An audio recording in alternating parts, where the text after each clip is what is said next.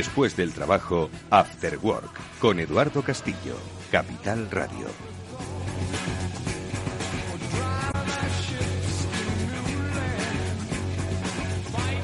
Buenas tardes amigos, bienvenidos un día más a este programa. Ya comienza After Work en Capital Radio. Hoy os vamos a ayudar a ayudar. Ese es nuestro objetivo, el que vamos a conseguir, espero, en esta primera parte del programa con la ayuda de los especialistas de Biggers, los eh, especialistas en comunicación corporativa que cada semana nos traen interesantísimas iniciativas. Y hoy vamos a traer al responsable de ayuda efectiva. Estoy seguro de que muchos de vosotros, eh, especialmente en estos tiempos de coronavirus, y ojo, que la ayuda siempre se necesita en muchos aspectos, habéis querido ayudar, pero no sabíais cómo hacerlo o cómo hacer que esta fuese efectiva, porque se puede ayudar de muchas formas, pero no sabemos cómo canalizar esta, mm, esta ayuda. Bueno, pues eh, enseguida vamos a conocer con el responsable de ayuda efectiva, Pablo Melchor, y de Eva García, pues cómo funciona esta iniciativa, pues que haga que ese deseo que tenemos de contribuir a que nuestra sociedad sea un poco mejor, pues pueda llevarse a cabo de una manera eficaz y directa. Esto será lo que hablemos ahora enseguida en este programa, pero luego como siempre, hablaremos de las cosas que suceden o que derivan de las cosas que suceden. Y entre otras cosas, con nuestro profesor de mm, transformación digital, con José Manuel Vega, vamos a hablar, a analizar cuáles han sido esos sectores, que muchos seguro que os lo estáis preguntando, de crecimiento durante el confinamiento. Yo no sé si él nos va a hablar de lo que han subido las baterías de coches. Ojo, lo que me ha dicho hoy en el taller mi mecánico es que no soy el primero ni seré el último después de tanto tiempo parado. Bueno, no sé si esto estará dentro de los sectores. Nosotros lo vamos a analizar luego en la segunda parte de este programa. Lo que hacemos, como digo ya mismo, es saludar a Eva y a nuestro invitado. Bienvenidos.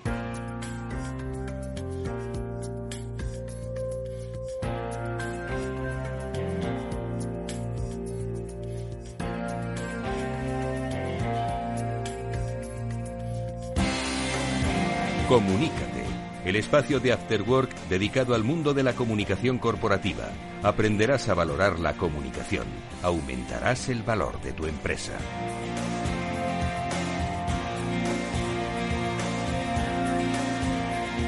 Y hoy nos vamos a ayudar. Es cierto que en los últimos programas hemos estado conociendo con la ayuda de los especialistas de Biggers las iniciativas que las empresas, bueno, pues estaban teniendo pues para eh, que en estos tiempos de confinamiento y de coronavirus, pues que quedase su impronta no tanto por una cuestión de carácter corporativo, sino porque al final, como parte de las sociedades, se preguntan, ¿y yo, además de hacer cosas, qué más puedo eh, ofrecer para contribuir a que eh, la vida de mis clientes y los que no lo son pueda mejorar. Bueno, pues yo creo que hoy con nuestros invitados vamos a acabar de, digamos, a cerrar ese círculo, ¿no? Ojo que no significa esto que vamos a dejar de hablar de empresas solidarias, ¿eh? Pero vamos a cerrar ese círculo porque hoy vamos a conocer un proyecto pues que nos ayuda a ser mucho más eficaces en la ayuda pues que la gente quiera dar. Ojo, el que no quiera darla no tiene por qué darla. Ahora él verá el día que algún día necesite quizás recibir esa pues sobre todo saber lo que se siente por recibir la ayuda. Eva García es CEO de Vigar. Eva, ¿qué tal? Muy buenas tardes. Buenas tardes, Eduardo. ¿Cómo estás? Muy bien, Eva. Digo que no me atrevo a cerrar el círculo porque a mí me gusta que nos traiga siempre iniciativas empresariales, por supuesto que hacen mucha empresa, pero que hacen mucha empresa y hacen más rica a la sociedad, ¿no? En muchos sentidos. Pues sí, a mejorar, ¿no? Lo que decías, la vida de la gente y el mundo en particular, porque al final nosotros cuando trabajamos la comunicación lo que es lo que hacemos es ofrecer información a la gente para que pueda desarrollarlo, ¿no? Y en este caso eh, yo creo que hay como mucho desconocimiento, hay muchas empresas, instituciones, incluso personas em, que quieren ayudar pero no saben cómo hacerlo eh, y, y, de alguna manera están perdidos y a lo mejor invierten mal su dinero. Entonces yo creo que ahora, sobre todo más que nunca, que a nivel global se necesita tanto, pues si nosotros a nivel de comunicación podemos aportar para dar esa información y, orientar eh, para que ese dinero llegue a esas causas realmente importantes, pues oye, aquí estamos. Bueno, pues yo creo que nuestro invitado hoy eh, eh, tiene una historia tan interesante como la de su propia compañía, ¿no? Pablo Melchor es el director de Ayuda Efectiva. Pablo, ¿qué tal? Muy buenas tardes. Hola, Eduardo Eva. Buenas tardes. Muchas gracias por la invitación un placer que estés con nosotros. Pues yo no sé qué preguntarte antes y que nos eh, cuentes eh, qué es ayuda efectiva o quién eres tú, porque yo creo que esto último nos va a ayudar a entender cómo se ha llegado a esta ayuda efectiva, Pablo. Em, perfecto, pues nada, si, queréis empiezo, empiezo por ahí. Em, Empieza por ti, exactamente, porque tú, emprendedor, trabajador, pero que entiendo que, que hay algo que no acaba de llenarse, ¿no? Y ese, digamos, es el principio. Cuéntanos, a ver. Sí, exacto. Eh, a ver, yo, me autodescribo como emprendedor recurrente.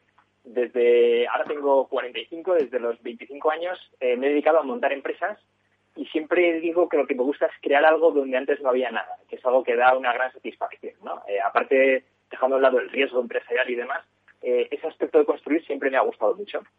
Pero confesándonoslo, confesándoslo ahora que no nos oye nadie, eh, siempre me ha faltado algo, ¿no? Siempre mm, la sensación era que la misión de la empresa, que he considerado que era algo esencial, no era algo que acabara de llenar.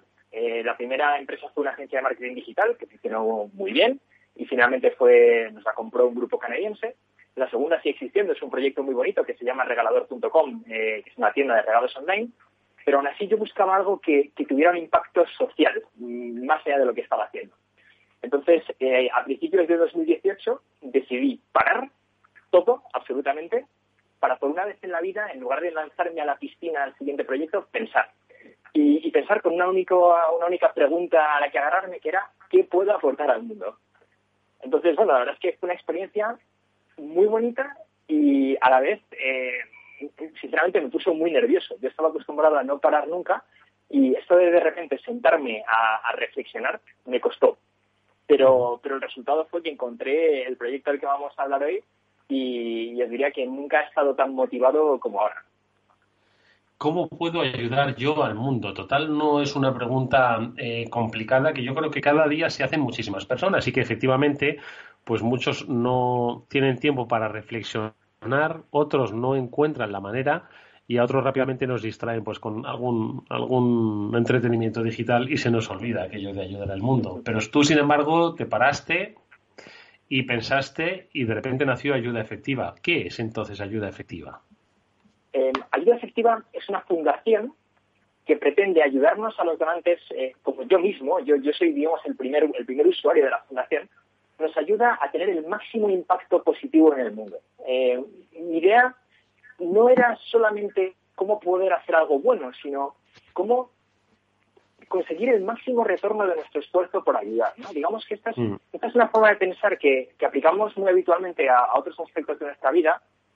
Eh, por ejemplo, quien invierta, ¿no? quien invierta busca el máximo rendimiento o en el trabajo, ¿no? buscamos la forma óptima de conseguir resultados. Pero a la hora de ayudar, a veces pues no sabemos por desconocimiento, por falta de información, pues simplemente donamos a aquello que más nos ha llamado la atención, a quien nos paró por la mm. calle y nos convenció en una conversación rápida, pero realmente si pensamos en ello, claro, cuando donamos a una causa, a un proyecto, estamos dejando de donar a otros. Y la pregunta mm. que subyace y que es importante es, bueno, ¿y si mi dinero, mi donación o mi esfuerzo podrían ayudar a más personas en otro lugar? Eh, esta es una mm. idea muy interesante y realmente yo digo que si quieres dedicar tu vida a una pregunta, pocas preguntas hay mejores que, la de cómo puedo tener el máximo impacto positivo, ¿no?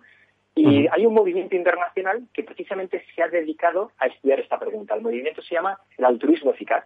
Entonces, cuando yo decidí parar a pensar y en ese proceso de investigación descubrí ese movimiento, y ayuda efectiva es no es otra cosa que la aplicación a España de este movimiento. Hacer accesible para el donante español, para cualquier persona como nosotros, la posibilidad de tener el máximo impacto con sus donaciones, llevar el dinero a donde ayuda a más personas o a más personas de forma más significativa. Pero ¿y cómo, y primero, cómo conocemos, eh, eh, cómo logramos saber que mi aportación pues eh, va a afectar a tantas personas. ¿Cómo identifico? ¿no? Porque al final muchas veces tú lo has dicho. Eh, nosotros, bueno, pues hay quien se considera más solidario, menos solidario, y hay quienes, pues el impulso no de la calle despierta su solidaridad. No significa que no lo sea el resto del día, pero como tiene muchas cosas en la cabeza, pues quizás es cuando se detiene a que alguien le diga, oye, ayuda a los demás, es cuando de repente apela a su emocionalidad, ¿no? Entonces, ¿cómo ordenamos un poco todas estas ideas para que la gente, pues oye, de alguna forma siga apelando a esa inmediata, ¿no? Porque, insisto, no tenemos ahí, no, no, no paramos siempre a pensar. Y dos, ¿cómo logramos saber que, que mi aportación pues va a ser súper eficaz, porque claro, estoy seguro de que a cada uno de los que nos preguntes ahora mismo si estamos dispuestos a, ser solidarios o a donar algo, diríamos, sí, sí, cuanta más, cuanto más ayude a más gente, mejor. Dice, ya, pero, pero ¿dónde y cuándo? ¿no? ¿Y con qué? ¿no? Pues, eh, a ver, pregunta buenísima. Eh, la idea precisamente la fundación es ponérselo fácil al donante. Nosotros vamos a hacer el trabajo difícil de identificar dónde una donación aporta más y ayuda más. De forma que el que quiera donar solamente tenga que hacerlo, que no haya ningún obstáculo. Para poder llegar a eso hay un proceso por detrás que es complicado y en el que no estamos solos, porque nos apoyamos de investigación de otras organizaciones internacionales que llevan ya una década haciendo este trabajo. En España es poco habitual, pero en otros países, como en Estados Unidos en Reino Unido, eh, esta forma de, filantropía efectiva, digamos, está más desarrollada.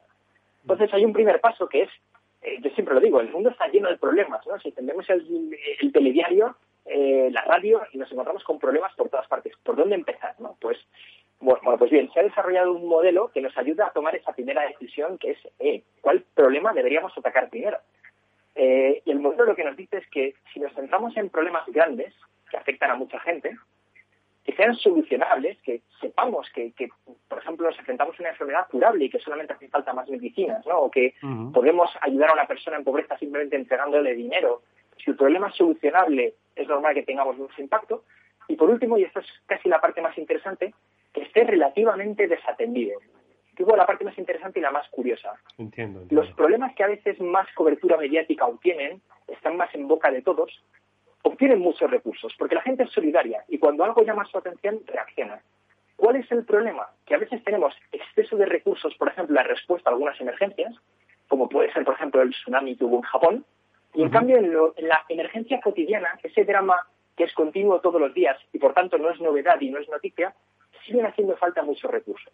Entonces, si nosotros elegimos esos problemas más desatendidos, cada euro adicional se nota muchísimo más, aporta mucho más. Puedes llegar, por ejemplo, a salvar una vida con unos pocos miles de euros, que es algo que yo considero una verdadera ganga. Entonces, problemas grandes, solucionables y desatendidos. Ese es el primer paso. Y eso nos lleva, por ejemplo, a problemas como la salud global. Ahora, ahora que estamos todos tan centrados con el tema del COVID, pues bueno, hay otros problemas de salud que afectan sobre todo a los países más pobres y que matan todos los años, por ejemplo, a tantas personas como el COVID está matando en este momento. Estamos en torno a los 400.000 muertos. La malaria todos los años mata a 400.000 personas. Y el drama es que más de la mitad, por ejemplo, son niños de menos de 5 años. Bueno, pues esto tiene poca cobertura. Hablamos muchísimo menos de la malaria que del COVID. Sin embargo, sin embargo, la malaria es como si fuera un COVID anual que está ahí, ¿no? Estoy seguro de que si eh, eh, nos paran por la calle y nos dicen, ¿quiere usted donar 5 euros en la lucha contra el COVID o en la lucha contra la malaria? Dices, bueno, la malaria ya se curará, no te preocupes, ahora vamos todos a luchar, ¿no? En plan ahí solidario contra el COVID, claro. Y de repente, efectivamente, hay una especie como de desnivel, ¿no? En cuanto a las aportaciones. No es que a uno le haga peor, sino que tú lo has dicho, ¿no? Los ruidos, el foco, ¿no? Sobre la actualidad de determinados, eh, bueno, pues problemas, ¿no? Hace que los recursos vayan en tromba, ¿no? Y quizás eso haga precisamente que no sea ni siquiera eficaz, ¿no? Su, su utilización, ¿no? Exacto, exacto. Hay muchas veces, eh, hay, un fenómeno que llamamos de rendimientos decrecientes. En, el mundo empresarial y de la economía se habla mucho, ¿no? Es, eh, imaginemos, por ejemplo, en, la investigación contra el cáncer, ¿no? Eh, es un problema grande, importante, nos afecta a muchos. Yo mismo he donado a la investigación contra el cáncer, pero cada mil euros adicionales en investigación contra el cáncer tiene un impacto adicional mucho más pequeño que en temas como el de la malaria, por ejemplo, porque la malaria está más desatendida. Entonces, si no hay una causa que sea especialmente cercana a nuestro corazón, es interesante buscar esa optimización, porque conseguimos, en definitiva, ayudar a más personas con una misma cantidad de recursos. Entonces, esta es una parte esencial del trabajo que, hacemos en la Fundación, identificar los problemas. Y una vez identificados, toca otra parte aún posiblemente más difícil, que es ver qué formas de resolverlos nos ofrecen una mejor relación coste-efectividad. Pero es esta forma económica de pensar que eh, a primera, a primera vista a lo mejor puede sonar un poco ajena al instinto de ayuda, pero yo siempre lo que explico es que si a nuestra empatía le aplicamos la racionalidad, esta optimización, lo que conseguimos es dar un superpoder a nuestra empatía. Hacemos que el resultado sea muchísimo mayor, ayudar a mucha más gente. Entonces, en la Fundación Ayuda Efectiva hacemos este trabajo difícil para que el donante sepa que si dona, a uno de nuestros programas, está teniendo el máximo impacto en cada momento. Nos comprometemos a actualizar nuestros programas para que estén financiando en todo momento los programas o las, intervenciones que ayuden a más gente. Sí, porque yo creo que hay muchos eh, mitos ¿no? en torno a, la ayuda y a la solidaridad, ¿no? que además repetimos como mantras. No, es que la ayuda al tercer mundo al final pues acaba en muy pocas manos y el reparto pues eh, estamos contribuyendo al, al, aumento de la corrupción pues con la ayuda, etcétera, etcétera, ¿no? Porque no somos capaces ni de medir, ni de saber, ni de trazar, ¿no? Hacia dónde va nuestra ayuda. Y yo creo que por eso muchas personas, pues acaban un poco, pues limitándose a sí mismos, ¿no? En las posibles ayudas que puedan dar, aunque tengan muchas ganas, ¿no? Es, cierto. Em, ha sido un mito y ha sido una realidad. Es verdad que, ha habido muchos problemas en la ayuda, pero hay que distinguir. Por, ejemplo, el, Premio Nobel de Economía del año pasado se lo llevaron tres economistas que lo que han hecho es aplicar metodologías basadas en la evidencia para identificar verdaderamente qué funciona y qué no funciona en la ayuda. Entonces hemos avanzado muchísimo y hoy, hoy en día sí que tenemos la capacidad de verdaderamente distinguir dónde nuestro dinero ayuda y dónde su impacto es muy dudoso. Pero claro, es una información que para, el donante normal es, es, de difícil acceso y eso es lo que queremos resolver. Nosotros vamos a poner esos datos, esa evidencia que está disponible pero es poco conocida, al alcance del donante. Esa es precisamente la idea y sabemos que partimos de un cierto escepticismo, como, como comentas, Eduardo, porque, y es un escepticismo yo creo merecido, debemos ser escépticos, debemos ser exigentes con nuestra ayuda. Y si lo somos, conseguiremos tener mucho más impacto. Lo que no debe ocurrir es que, lo que no debe ocurrir, perdón, es que el escepticismo nos lleve a no actuar, porque ese es el peor escenario. El escepticismo debería llevarnos a ser exigentes para actuar bien. Hmm. Eva, ¿qué te parece? Bueno, tú conoces eh, Ayuda Efectiva, obviamente, me parece un proyecto interesantísimo, ¿eh? Sí, además es, ese es un poco lo que decía Pablo, ¿no? que aquí tenemos un, un reto muy interesante, no solo el, el, poner en valor este nuevo concepto, ¿no? de, de este nuevo modelo de altruismo, de, de ayuda, sino también que la gente entienda y cambie el chip y vea que puede ser efectivo en cualquier momento, ¿no? Porque ha habido mucha gente que, bueno, pues que ha donado, que ha invertido, pero no ha visto que ese dinero haya llegado o no, no lo ha podido comprobar. Eh, es verdad que en otros países no lleva mucha ventaja y para nosotros pues es un lujo poder trabajar con Pablo y con todo su equipo para poner en valor eh, toda, toda esta información y, darle darle una nueva dimensión en España, ¿no? Porque al final eh, lo que la gente necesita es información y a través de la comunicación podemos ayudarles a, que a que estén mejor informados y, puedan hacer eh, bueno pues eh, pueden ayudar de una manera diferente, que yo creo que es el reto, ¿no? Mm. yo creo que también, eh, Pablo, uno de los grandes retos, ¿no? Está en ese que decía, ¿no? Es decir, yo, pues, eh, fíjate, además, confieso una cosa, ¿vale? Con esto del, coronavirus, eh, pues nos hemos acostumbrado a pagar con tarjeta, pues a apenas llevar eh, dinero en efectivo, ¿no? Y muchas veces, pues hay quien nos pide, pues, ayuda económica en la calle, ¿no? Y yo, bueno, pues en la medida en la que he podido siempre, pues una monedilla siempre tenías por ahí, ¿no? Pero como te digo, pues te pilla en el momento, ¿no? Pero ahora vas por la calle, no llevo efectivo porque de repente vas, insisto, con el móvil, pues por, esas medidas, ¿no? Un poco más higiénicas, ¿no? Pues para evitar, ¿no? Tanto, tanto trasiego, ¿no? Físico. Y entonces dices, joder, pues es que no, no tengo. Entonces, ¿cómo podemos...? Em, y claro, eh, pues lo, que tendría que hacer sería sacar dinero pues, de un cajero y tener, ¿no? Y tener a mano, ¿no? Pero claro, tenemos que movilizar a las personas. Es decir, entonces hay que movilizar a una persona que decía que igual en un momento de impulso en la calle o cuando le cuentan, pues es capaz de hacerlo, pero en su día a día seguro que quiere ayudar, estoy convencido. Pero ojo, que se tiene que sentar delante del ordenador, ¿no? Sí, e, e, para mí es uno de los grandes retos, pero creo que no diría que es solo un reto de este proyecto, sino que es un reto moral para la humanidad. Eh, realmente estamos yendo casi en contra de nuestros instintos. ¿no? Hemos evolucionado para que de forma natural nos preocupe nuestro entorno cercano, nuestra tribu, digamos, ¿no? Y, y, otra tribu, en el fondo, era un posible enemigo. Pero estamos en el siglo XXI. Y en el siglo XXI, tanto la información como nuestra capacidad para analizar de forma racional ha superado absolutamente aquello para lo que estamos preparados evolutivamente.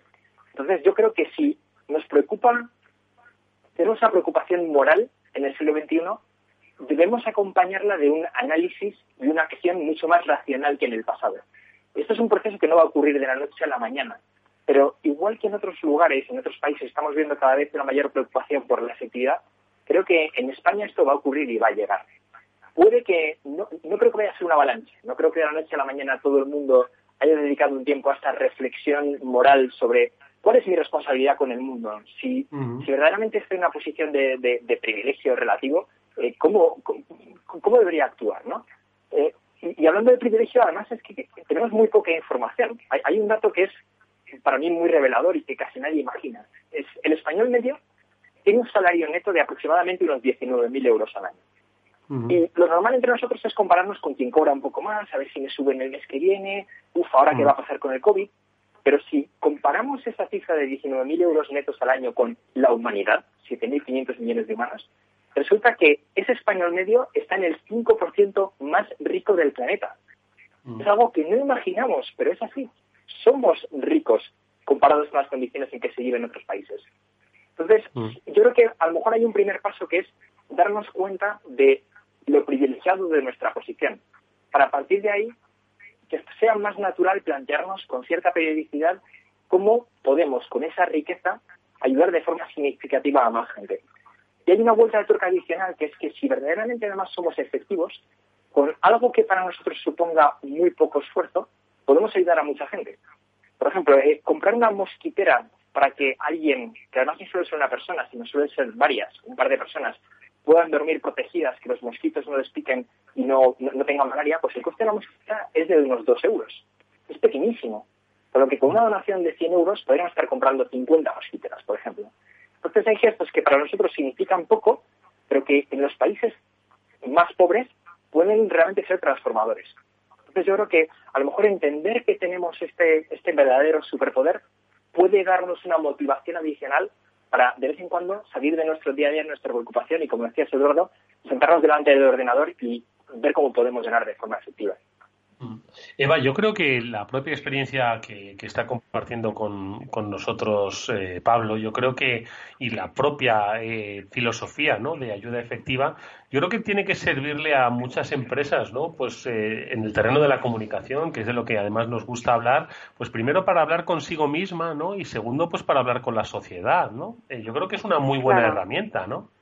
Claro, y además que hay muchas empresas que, que, tienen sus departamentos de responsabilidad social corporativa, que año a año buscan proyectos en los donde poder ayudar, donde poder invertir, eh, donde poder aportar al final a la sociedad y al mundo. Pero yo estoy un poco de acuerdo con Pablo que yo creo que es un proceso, ¿no?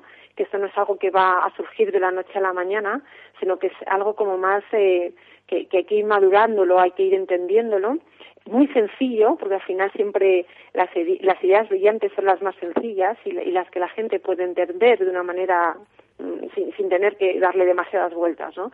Entonces yo creo que este, este proceso para las empresas es fundamental, el entender desde sus, sus directivos, desde los responsables de comunicación, eh, que ese dinero no solo se va a invertir en algo que, que va a ser efectivo, que va a tener un, un impacto inmediato en, en esas personas o en esos colectivos, sino también en cómo tú eso puede, cómo tú desde tu empresa puedes contribuir a, generar este movimiento, ¿no? Al final todos formamos parte del mismo. Entonces, eh, eh, si las empresas empiezan a comunicar y empiezan a hacer una RSC más efectiva, evidentemente ellos contribuirán con este movimiento, lo harán muchísimo más grande y podremos ir a entenderlo de manera mucho más natural. Ahora mismo en España es algo, yo he trabajado en empresas que tenían un presupuesto de RSC y no sabían dónde invertirlo. No hmm. sabían. Y decían, bueno, hmm. pues venga, a, UNICEF, a tal, a... O hmm. buscaban por Google. y además, lo que estoy diciendo es cierto, ¿eh? Claro, y no, y te decir una cosa, y además les hace mucho más eh, precisamente me parece muy bien. Oye, la, RSC hay que estructurarla y hay que pensarla, pues precisamente por lo que siempre ha reivindicado Pablo, ¿no? Pues para que sea eficaz, ¿no? Pero yo creo que adentrándote en, en, ayuda efectiva, pues igual conoces problemas, ¿no? Que son comunes del planeta y te hacen profundizar un poco más. ¿Y por qué no te hacen repensar, independientemente de la ayuda que tú puedas prestarles de, manera económica, pues qué otras cosas, según el negocio en el que te encuentres, pues igual puedes contribuir, ¿no? Decía lo de las mosquiteras, ¿no? Hoy hemos visto como muchas industrias se han eh, transformado para ayudar a fabricar respiradores, para eh, ayudar a fabricar mascarillas. Y si de repente en tu capacidad está fabricar eh, mosquiteras que evitarían, bueno, pues el contagio de la malaria por los mosquitos o lo que fuere, pues igual te ayuda un poco a encontrarte a ti mismo. O sea que yo creo que es, vamos, mm, vamos, fácilmente inspirador el proyecto, Pablo. Pues em, sí, vamos, yo, yo soy el primer eh, el primer fan del proyecto, ¿no? O sea, si me estoy embarcando en esta aventura es porque porque creo absolutamente en el, en el valor. Sé que es un, un, transcurso difícil, pero pero absolutamente absolutamente motivador, ¿no? Y, y, confío en que vamos a ir sumando gente poco a poco, que, que, esto va a ser una pequeña piedrecita que va cayendo por la ladera, va acumulando nieve y cada vez se más grande. Em, creo que, como bien dices, cada uno, si se hace esa pregunta de cómo puedo hacer el máximo bien posible, que como decía que es una pregunta del libro preciosa, puede encontrar respuestas adaptadas a sus capacidades, a su situación, tanto si eres un, particular como si eres una empresa, ¿no? Puedes mm. encontrar cuál es ese nicho en el que más aportas. Y por otro lado, también creo que no, hay que olvidar que simplemente el gesto de donar, a veces pensamos, ya quiero ayudar, pero con algo que no sea solo dinero, que es un poco frío. Pero también tenemos que pensar que tenemos ese superpoder y que la pura donación realmente cambia vidas y que si seguimos el impacto hasta, hasta, hasta, su, hasta su punto final, ¿no? Verdaderamente es algo muy bonito y que deberíamos valorar más. Y por otro lado, ahora que, que habéis entrado en el tema de la RSC, yo creo que posiblemente hay muchas empresas que ahora mismo lo están pasando mal, que se están planteando dónde recortar. Estamos con ERTES, mm. un montón de dificultades. Y a lo mejor están planteándose si abandonar la RSC. Yo creo que precisamente si planteamos la RSC bajo un concepto de ayuda efectiva, lo que podemos lograr es hacer más con menos. Podríamos, a lo mejor en una situación difícil, tener que recortar nuestro presupuesto de RSC, pero de hecho conseguir más impacto que antes si lo destinamos a cosas verdaderamente eh, rentables desde ese, desde este punto de vista filantrópico. Entonces, bueno, yo creo que incluso en momentos de crisis el concepto de la efectividad tiene mucho que aportar. Bueno, pues esa ayuda efectiva, su director Pablo Merchor nos ha acompañado en este espacio Comunícate que realizamos cada semana con los especialistas en comunicación corporativa de Biggers y que efectivamente la ayuda es una herramienta eficaz de comunicación para darte a conocer, para conocer el mundo que te rodea, el mundo en el que te relacionas. Lo hacemos como siempre también con la ayuda de Eva García, su CEO. Eva García, que es la CEO de Biggers. Eva y Pablo, como siempre, muchísimas gracias por esta experiencia de empresa, esta experiencia de vida. Hasta la próxima semana. Gracias, Gracias Eduardo. Eva, un placer. Adiós.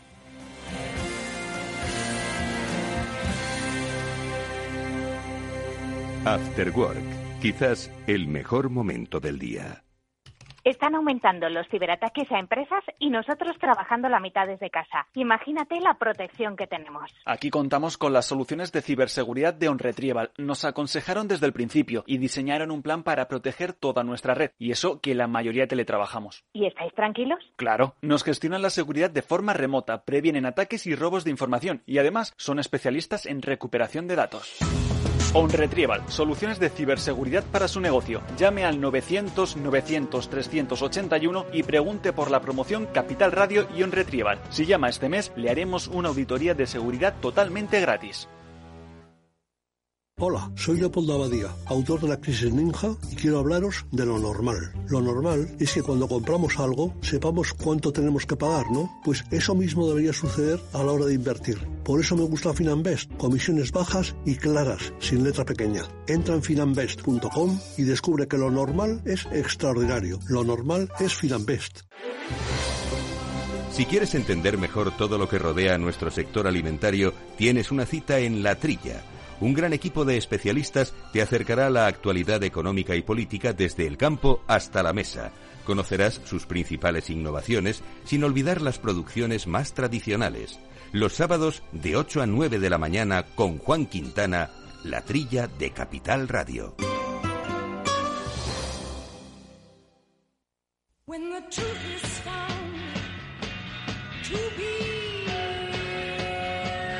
Eduardo Castillo en Capital Radio, After Work.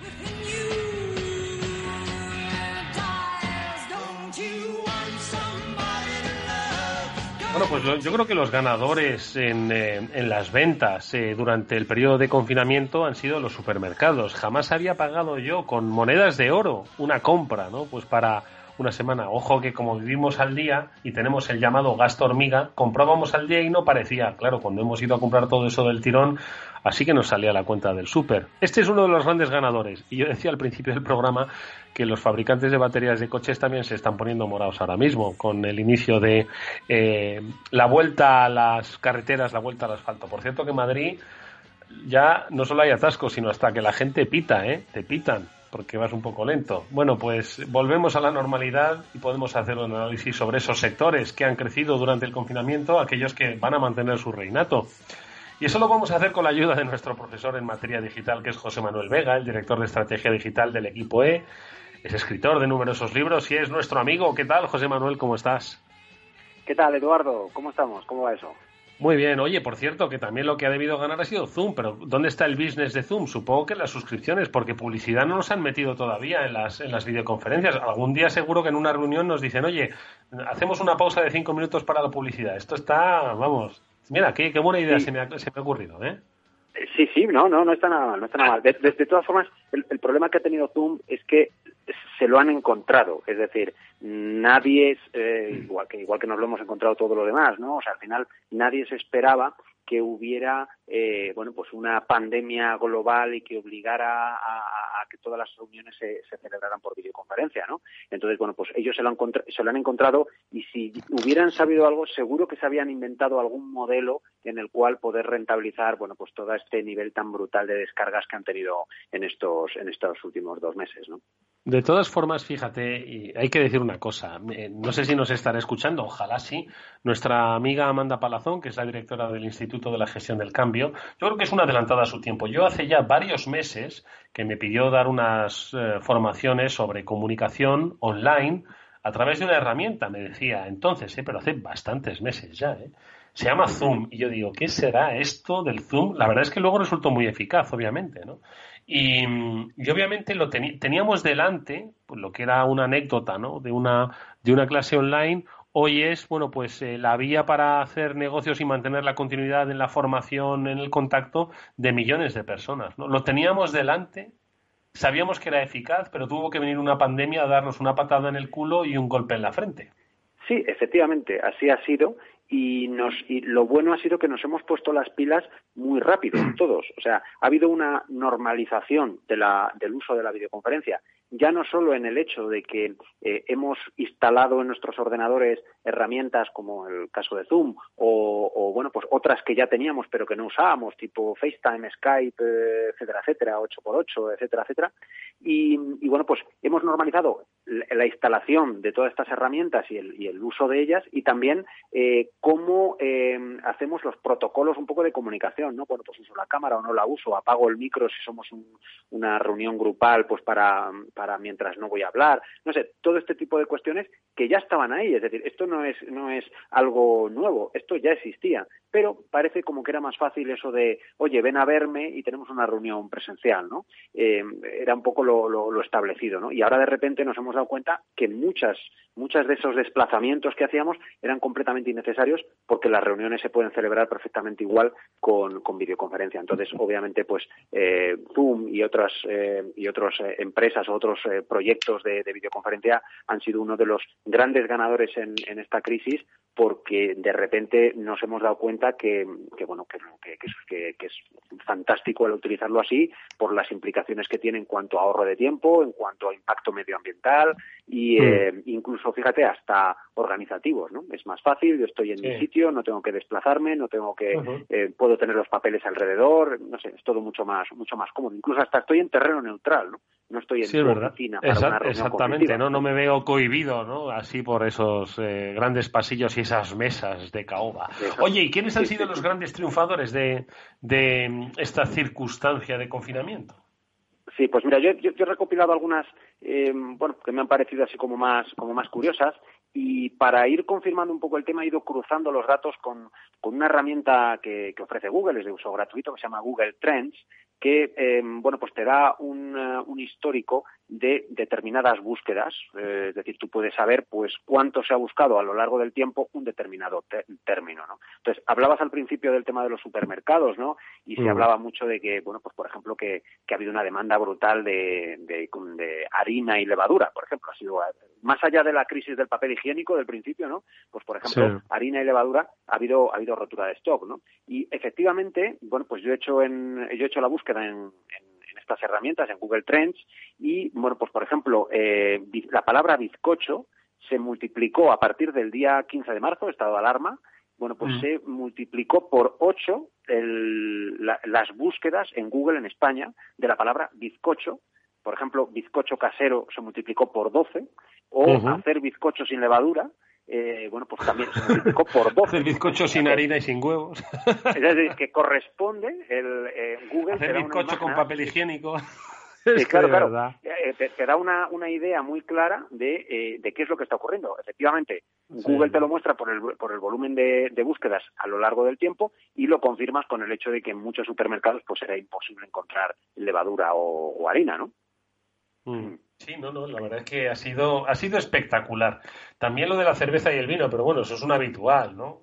Eh, sí, sí, ese quizás cosas un poquito más fuertes, ¿no? Los grandes productos, las grandes demandas en el supermercado, pues las curiosas han sido el, caso este de los, de los bizcochos caseros, que todos nos hemos volcado a hacer de repente bizcochos, galletas y cosas así. También un, poco por el hecho de que los niños están en casa, ¿no? Entonces, bueno, pues puede ser una actividad divertida, ¿no? Para hacer, para hacer en familia. Pero bueno, y el, el, tema de la cerveza y el vino, pues también ha habido mucha... Es una, eh, es una pena que YouTube mató al bizcocho familiar. Oye, eh, y tú has hecho muchos pedidos. Lo que pasa es que ahí en tu pueblo, en la sierra, pues tardarían bastante más. Pero aquí en el centro yo recuerdo que intentaba hacer algún pedido, ¿no? En, los momentos más, más em, estrictos del confinamiento y decían, se lo vamos a traer, pues posiblemente cuando estén ya en la fase 1. Y digo, bueno, al final desistía de comprar, ¿no? ¿Qué es lo que ha pasado? Sí, sí. A ver, lo que, lo que ha pasado es que eh, las, las grandes cadenas, los, los grandes supermercados se han encontrado con volúmenes ingentes de pedidos online. O sea, un, volumen al que no eran capaces de responder. on that. Em, hablamos de miles de pedidos eh, diarios, ¿no? Y, claro, hay que pensar también un poco en la logística que lleva todo esto por detrás. O sea, no solo es hacer, no solo es la herramienta que te dice que quieres dos docenas de huevos y dos cervezas y un, paquete de harina, sino que bueno, pues que tiene que haber una, una persona que recoja ese material, lo empaquete y le ponga una dirección y lo, y lo meta en un, en un sistema de mensajería, ¿no? Eh, al final, ¿qué es lo que ha pasado? Bueno, pues que se han reducido, por ejemplo, las ventanas de tiempo en las cuales se podía hacer un, un pedido, es decir, que en vez de hacerlo en, cualquiera de las 24 horas del día, bueno, pues solo, hay, solo admitimos pedidos durante dos horas, hasta que ya se nos llena el número de, o sea, hasta que recibimos el número de pedidos que podemos despachar en un día, porque es que no pueden, no, no podían despachar más, ¿no? O lo mismo ocurre en la, en la etapa del transporte, en la etapa ya puramente logística, ¿no? Eh, que, bueno, pues que se la alargaban los plazos y a lo mejor se tardaban dos, tres, cuatro semanas en, en enviar un paquete que en condiciones normales hablaríamos de dos o tres días, ¿no? Pero sí, efectivamente aquí ha habido una avalancha, una avalancha enorme de pedidos y de nuevo, como hablábamos antes con el caso de Zoom, los supermercados no estaban preparados para esto, no era normal y, pues, y ha sido una circunstancia que nadie se esperaba y como no se lo esperaba nadie, pues eso, no les ha dado tiempo a prepararse. Oye, y el negocio de proximidad, a mí una de las cosas que más me ha gustado ha sido la adaptación, aquellos que han podido, obviamente, que se les permitía abrir, ¿no? Esa adaptación online pues eh, de, de, de, negocios pues que ojo que de digital tenían el datáfono no eso cómo se ha vivido eh, José pues mira hay eh, al negocio local por una parte les ha pillado el toro con, con, la parte digital, es decir, el que no lo tenía lo sigue sin tener, este, no les ha dado tiempo a adaptarse, pero lo que sí que te puedo decir, y aquí te puedo contar los casos de los, de los negocios que tengo, pues el negocio local, eh, la frutería, la carnicería, la pescadería, pues al, lado de mi casa, hablando con ellos ya, porque ya sabes que soy, curioso y voy preguntando un poco a todo el mundo un poco cómo va la cosa, ¿no? Eh, pues lo que me dicen es, eh, yo no había tenido tanto trabajo nunca en la vida, o sea, porque eh, pues eso, hablamos del frutero, el carnicero, ¿no? Eh, pues mm. porque al final dice, se nota que estáis todos en casa, porque bueno, pues hay muchas familias, los niños comen en el colegio normalmente, las, eh, pues la gente que trabaja fuera, pues normalmente se va a trabajar y come fuera, y de repente se nota que estáis todos en casa, eh, desayuno, comida y cena, y bueno, pues dicen que tienen un volumen de trabajo brutal, eh, solo pues por lo que es proximidad, digamos, ¿no? Pero la, eh, o sea, bien por esa parte, pero eh, por la parte, digamos, eh, online, pues bueno, pues ahí no, no, no, no ha habido tiempo de adaptación y bueno, como además les ha ido en general relativamente bien, el negocio que ya iba bien, es decir, la carnicería que ya funcionaba, pues ahora está funcionando mucho mejor porque tienen mucho más volumen de pedidos de estar todos metidos en casa, ¿no? aburridos en algunos casos y con hambre, ¿no? Que al final el aburrimiento da hambre también. Hmm. Oye, y, o sea que han, ah, bueno, son de los que por fortuna, ¿no? Eh, han logrado pues contener un poco las las dificultades ¿no? sobre, sobrevenidas de esta, de esta crisis sanitaria luego en crisis económica. ¿Qué más aspectos dirías que pues, han salido triunfadores? Eh, las ventas, por ejemplo, yo he hecho un par de comprillas también, ¿eh? tengo que reconocer, un par de comprillas, bueno, sobre todo para el peque, ¿no? Y, y bueno, y para mí también, ojo, algún libro he comprado, ¿eh? Eh, lo digo, sí, parece que aquí compro libros todas las semanas, pero no quiero engañar a la audiencia, no. Simplemente pues se dio la circunstancia y me lo han traído, ¿no? Pero, pero ¿qué más ha pues ganado en esta en esta, mira, en el, ámbito del retail en general ha habido algunos canales que han funcionado muy bien eh, y que bueno pues han, han conseguido que el canal online eh, compense la falta de ventas del, del, del, offline, ¿no? De las tiendas, de las tiendas físicas, ¿no? Pues hablamos de, por ejemplo, eh, productos como pijamas que se estiman un, en un incremento de un 184%, que es una barbaridad, ¿no? El incremento de ventas de pijamas en, en online, ¿no? Eh, ropa de cama, ropa, ropa cómoda, tipo chándal, eh, camisetas, todo este tipo de, de productos, eh, hay unas cifras, unas cifras de ventas, eh, unos incrementos brutales eh, en estos últimos dos meses y medio eh, a través de, de, canales online. Claro, el que lo tenía, porque esto mm, vuelvo otra vez al mismo mensaje, no, no nos ha dado tiempo a prepararnos, nos lo hemos encontrado. Básicamente se anunció el cierre del, de los colegios en la Comunidad de Madrid a un par de días vista y cuatro o cinco días después estábamos en estado de alarma, ¿no? Y todos metidos en casa, ¿no? Entonces, no ha habido tiempo físico de, de preparar, eh, de preparar nada, eh, digamos, de canales más allá de, de, canales online, más allá del que ya los tenía, ¿no? Eh, otro caso eh, curioso que, que, he leído es, eh, que, que, también que me he encontrado son los, los, las crocs, los huecos estos de, de plástico que, bueno, que son muy habituales pues para estar en casa y tal. Bueno, pues han tenido en estos últimos dos meses y medio, han tenido 32% de, de incrementos en no ventas, ¿no? también muy, muy los, significativo. Los estos, eh, sí, sí. Pues, sí, porque al final es, bueno, pues oye, tengo que estar en casa 24 horas al día, eh, pues, pues tengo que estar cómodo, ¿no? Y, y al final, pues, eh, bueno, pues lo que, lo que se ha quedado a un lado son las corbatas, las americanas y, y todo este tipo Qué de bueno. prendas que, que obviamente pues han, están aburriéndose en el armario. Yo me puse una vez una, te lo juro, en todo el confinamiento me he puesto una americana para hacer una, un, una videoconferencia.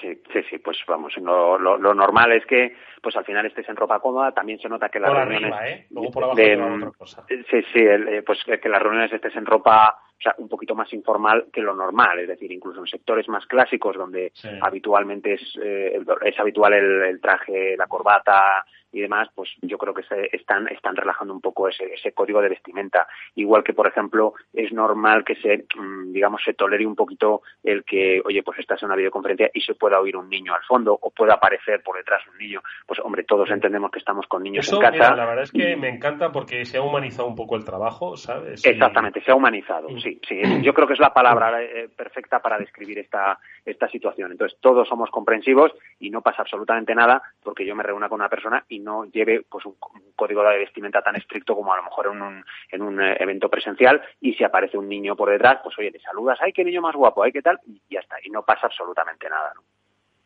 Oye, ¿y qué más eh, has percibido en esos análisis que has eh, realizado pormenorizadamente, ¿no? Sobre las consultas, las búsquedas, las compras, ¿qué más te ha llamado la sí, atención? Sí. Pues mira, el, el, el tema del deporte online, sí, el, el, tema del deporte online, porque hasta que nos dejaron salir estas franjas horarias para que pudiéramos, pues, eh, pues eso, salir a pasear o a correr o a andar en bicicleta, ¿no?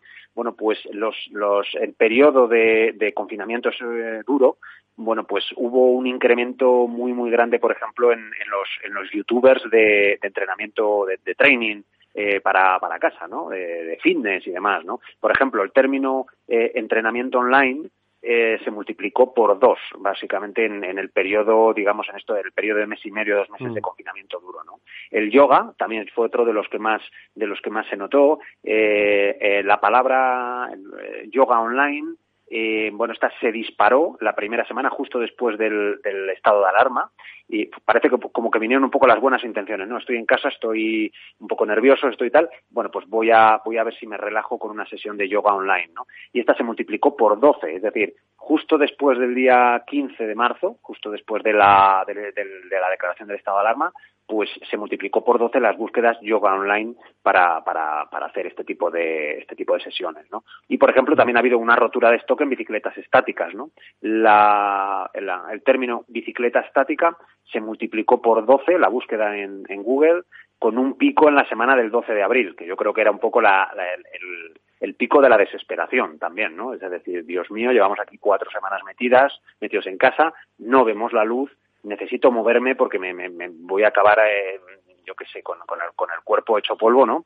Y bueno, pues hubo, hubo rotura de, de, de, stock de, de, bicis en las tiendas mm. y también se, se, multiplicaron las búsquedas en online. ¿no?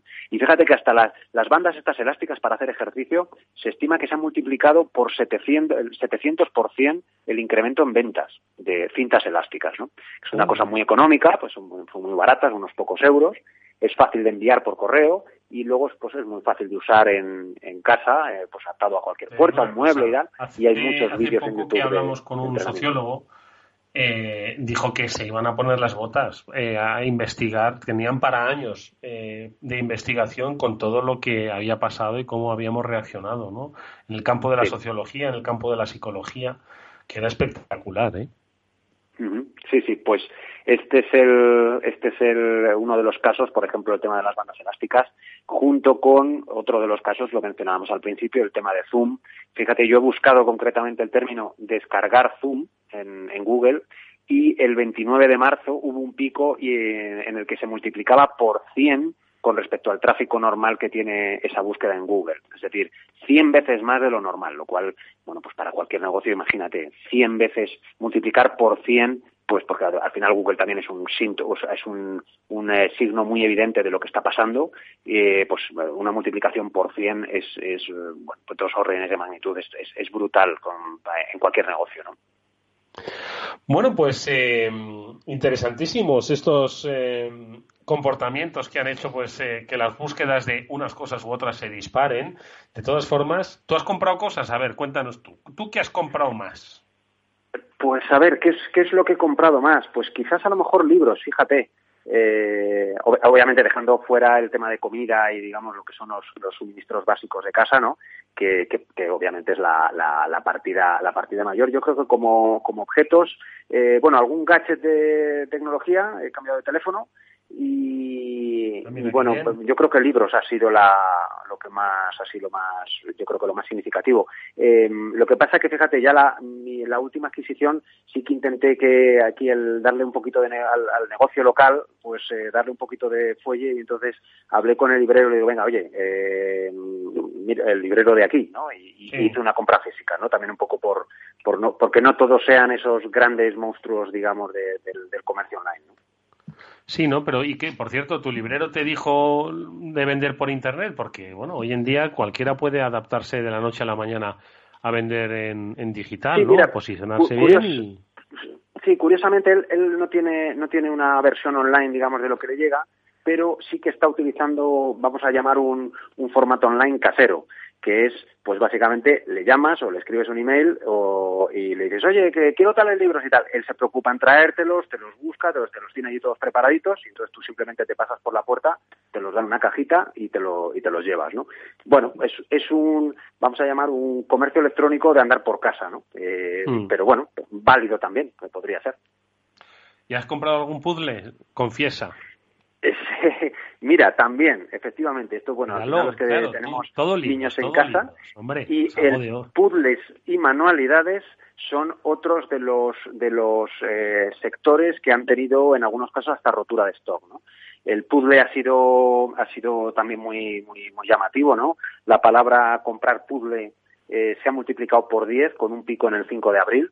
Eh, hay, hay cosas que se notan que han sido han tenido picos nada más estallar el estado de alarma, como por ejemplo ha sido lo que decíamos, el, descargar Zoom, ¿no? esa búsqueda ha tenido un pico el, día mismo, el mismo día 15, 16 de marzo, ¿no?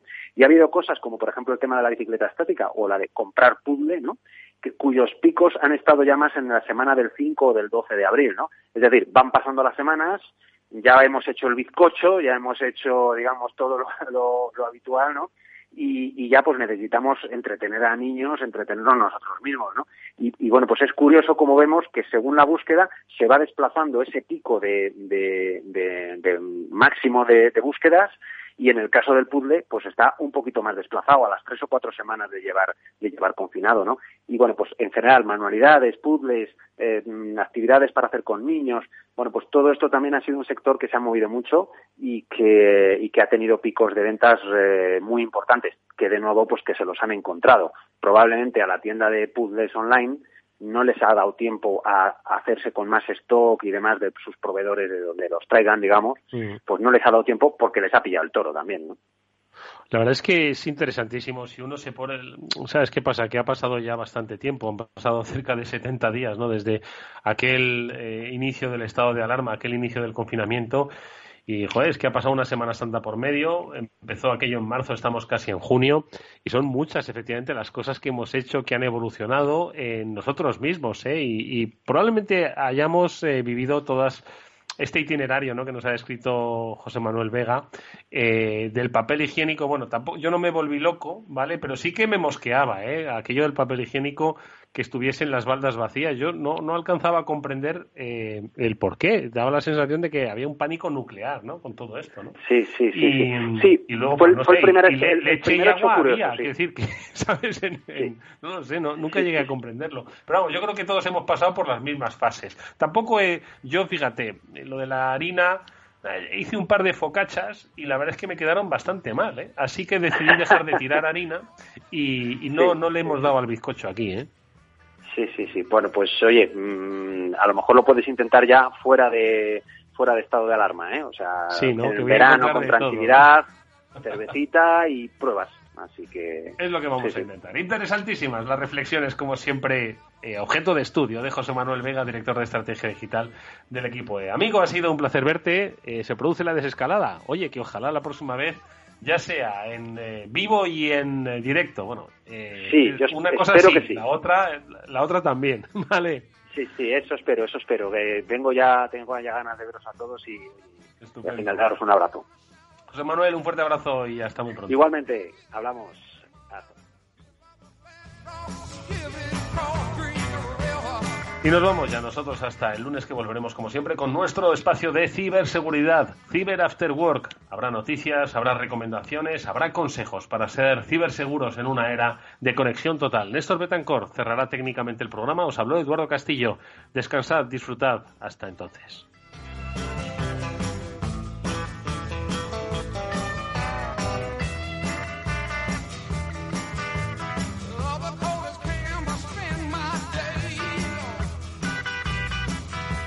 After Work con Eduardo Castillo.